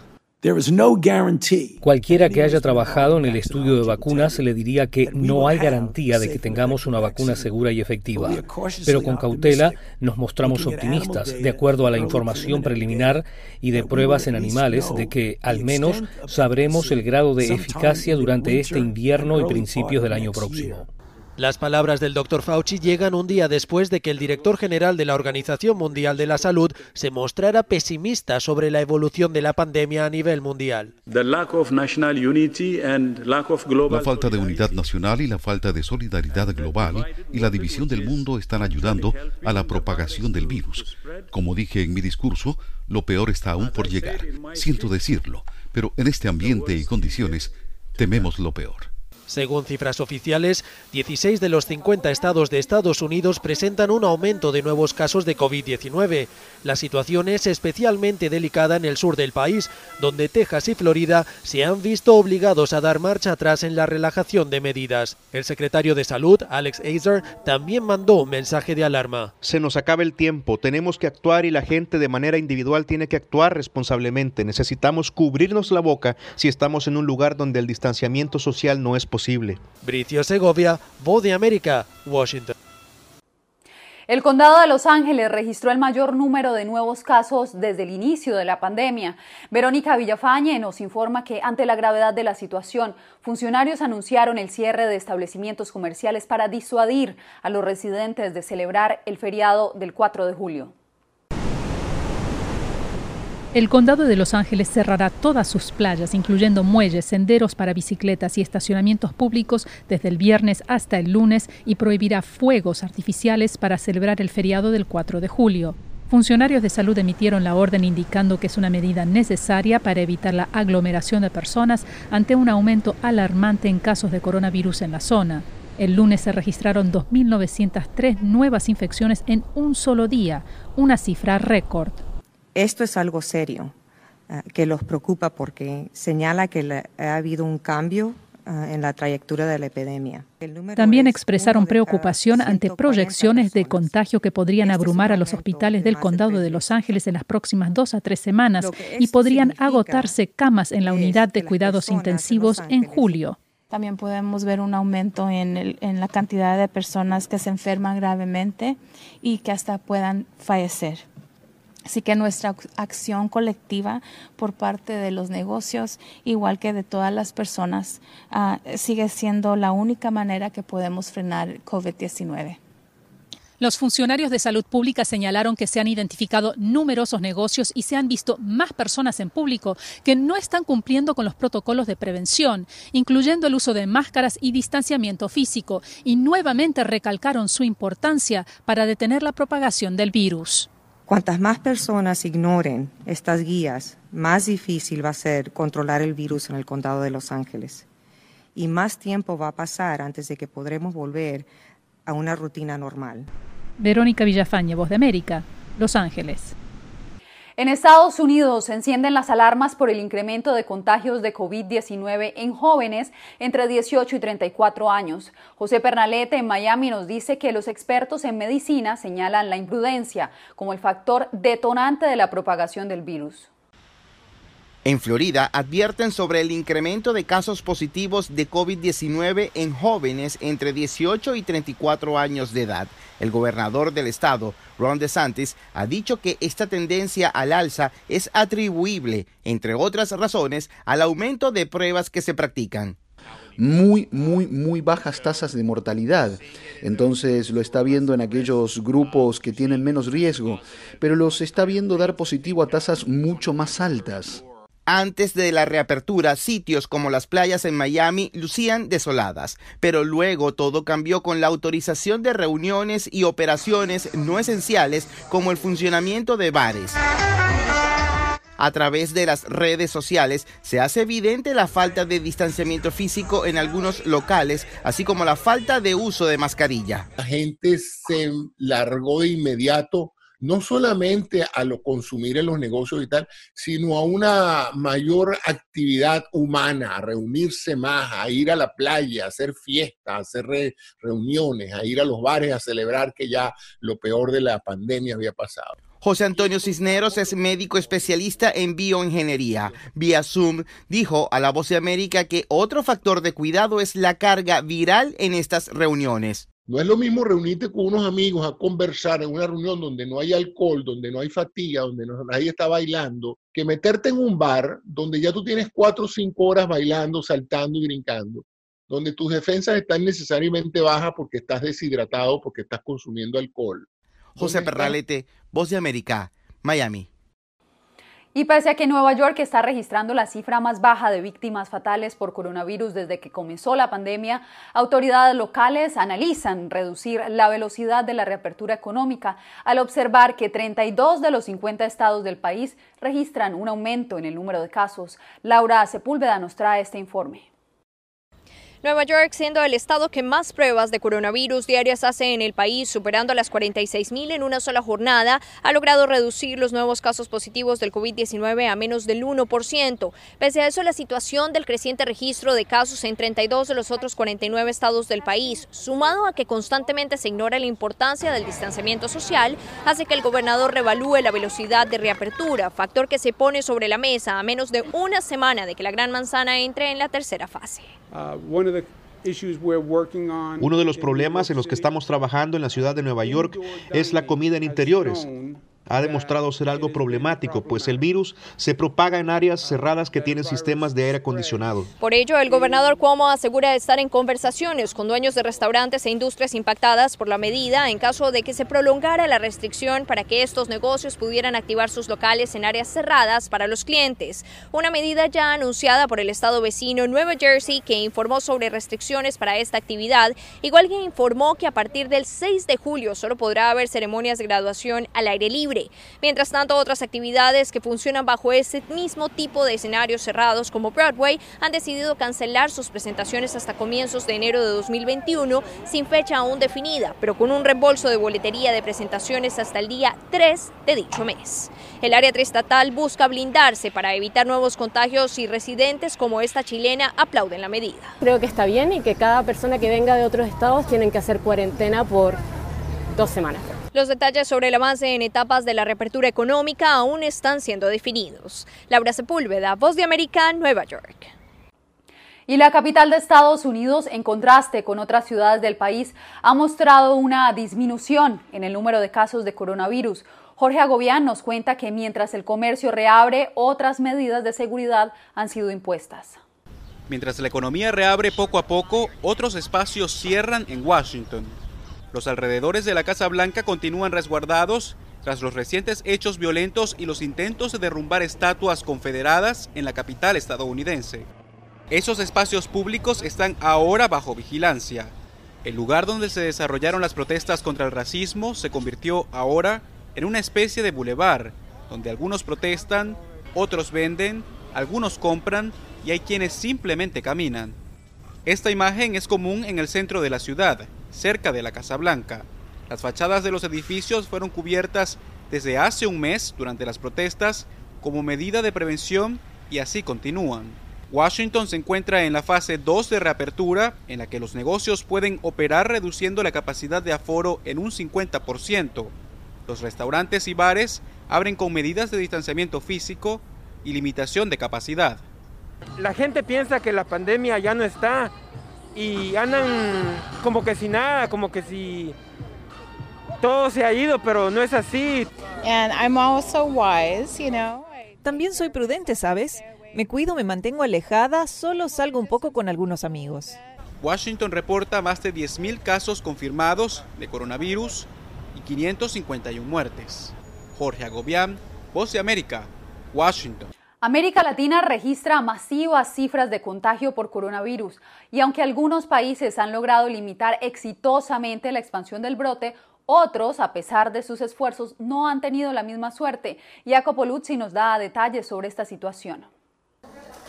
Con más de 2 millones de casos, América Latina es el nuevo epicentro mundial del brote de coronavirus. Sin embargo, dos naciones relativamente pequeñas, Uruguay y Paraguay, han resistido la tendencia regional y pueden reclamar una victoria casi total contra el virus. Uruguay, a pesar de una población de mayor edad y fronteras compartidas con Brasil y Argentina, ha tenido menos de mil casos y solamente 27 fallecidos. Esto gracias a un fuerte sistema sanitario y un impresionante número de pruebas, más de 1.500 por cada nueva positividad, hechas también de forma aleatoria. Y ya en mayo la historia cambió. Ya hay un movimiento más en la calle. Entre tanto, Paraguay con 2.000 casos y solo 19 fallecidos, a pesar de no tener los mismos recursos de sus vecinos, fue capaz de limitar el contagio gracias al buen comportamiento de sus ciudadanos y al gobierno que aplicó muy estrictas medidas desde el principio de marzo. La utilización de tapabocas, una distancia física mínima de dos metros con otras personas y el lavado frecuente de las manos ayuda a proporcionar un nivel adecuado de protección contra la COVID-19. El país que tiene ahora la más alta tasa de crecimiento de contagios en América Latina es Chile, casi 1.500 casos cada 100.000 personas. El actual aumento es debido, según expertos, a un relajamiento de las restricciones demasiado temprano y a una falta de rastreo y aislamiento de los contagiados. Hay una muy pero muy leve mejoría. Sin embargo, esa mejoría leve se contrapone con algunas regiones donde no tenemos la misma situación. Chile este 30 de junio registra 276 mil casos. Jacopo Luzzi, Voz de América. La red le informa. Señores, enganchamos los guantes. Regresamos mañana jueves a la hora acostumbrada, cuando nuevamente a través de Cumbre de Éxitos 1530, de X61, de Radio Grito, de Red 93, de Top 98 y de www.redinformativa.net le vamos a llevar a ustedes resumen de noticias de mayor credibilidad en el país. Hasta entonces, que la pasen bien.